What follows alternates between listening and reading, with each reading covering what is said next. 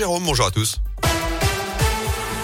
Et à la une, ce lundi au deuxième jour de la guerre en Ukraine, l'armée russe annonce ouvrir ce matin des couloirs humanitaires dans certaines grandes villes du pays avec des cessez-le-feu locaux qui devaient être mis en place à partir de 8 heures ce matin à Kiev, mais aussi à Kharkiv ou encore à Mariupol pour évacuer les civils. La Russie d'y accéder notamment à une demande personnelle d'Emmanuel Macron, ce que dément ce matin l'Elysée. Le chef de l'État qui s'est à nouveau entretenu hier par téléphone avec Vladimir Poutine. 1h45 d'échange avec le président russe qui a notamment assuré qu'il était déterminé à atteindre ses objectifs en Ukraine, soit par la négociation, soit par la guerre.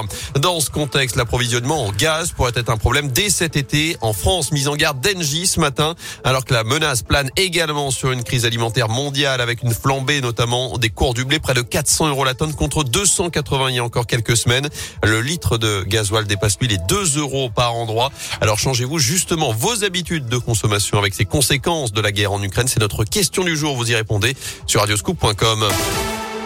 En France, malgré cette situation, les candidats à la présidentielle tentent de poursuivre leur campagne avec un premier rendez-vous pour le candidat Emmanuel Macron ce soir à Poissy dans les Yvelines pour une conversation avec les habitants autour des sujets qu'ils choisiront. De son côté, Marion Maréchal a officialisé hier son soutien à Éric Zemmour. Et puis ce dimanche également, Jean-Luc Mélenchon était dans la région. Le candidat de la France Insoumise a réuni près de 15 000 personnes lors d'un meeting en plein air à Lyon.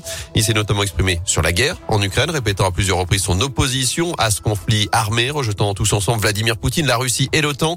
Le candidat a ensuite consacré tout son discours à tirer à boulet rouge sur le bilan du président désormais candidat Emmanuel Macron. Écoutez le reportage de Céline Bouchard Est-ce que vous m'entendez bien? Dans la foule, et ils sont les plus nombreux, les électeurs déjà convaincus, comme Alexandre, tout de même impressionné par le nombre de personnes présentes et la prestation du candidat. C'est un discours qui est argumenté, premièrement. C'est pas des paroles en l'air, propos clinquants. C'est d'abord euh, un programme très développé, euh, des centaines de mesures, mais sur lesquelles il a bien sûr travaillé. Et c'est d'abord ça qui m'attire, je pense. Elle aussi votera Mélenchon le 10 avril prochain, mais Caroline ne voulait pas manquer ce moment. Je dirais qu'un meeting, ça permet de se sentir euh, entouré, peut-être d'avoir euh, des discussions avec euh, d'autres personnes pour continuer en fait d'approfondir.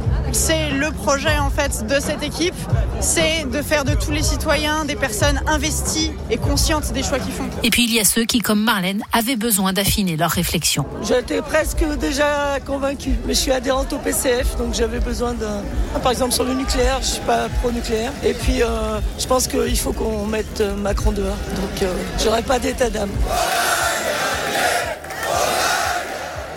Et la liste officielle des candidats sera publiée aujourd'hui à midi. Elle sera annoncée par Laurent Fabius, le président du Conseil constitutionnel. En bref, également dans l'actu près de chez nous, ce nouveau drame de la route en Haute-Loire. Un automobiliste a perdu la vie cette nuit dans une collision avec un poids lourd sur la RN88 à hauteur du Pertuis. Ça s'est passé vers une heure ce matin. C'est le deuxième accident mortel en trois jours seulement après la mort d'un homme de 70 ans samedi à Saint-Julien-du-Pinet, percuté par une voiture au guidon de son scooter. En foot, une victoire et un record. Les Verts ont décroché hier leur sixième succès de la saison en Ligue 1. Succès 1-0 face à Metz grâce à un but de Denis Bouanga en début de deuxième période. Le tout devant 35 706 spectateurs. Du jamais vu cette saison à Geoffroy-Guichard. Faut même remonter à décembre 2019 pour retrouver une plus grosse affluence dans le chaudron. Les Verts qui sont désormais 17e de Ligue 1 avec 25 points au compteur. Une longueur devant Lorient barragiste et trois devant les relégables Metz et Bordeaux. Prochain match vendredi soir à Lille. Et puis l'aventure continue pour Jean-Denis Choulet à Rouen. La chorale annonce sa prolongation pour deux saisons supplémentaires alors que le club est actuellement 11e du championnat de France. Les Rouennais battus, je vous le rappelle, samedi soir après prolongation par Dijon à la Halle Vacheresse.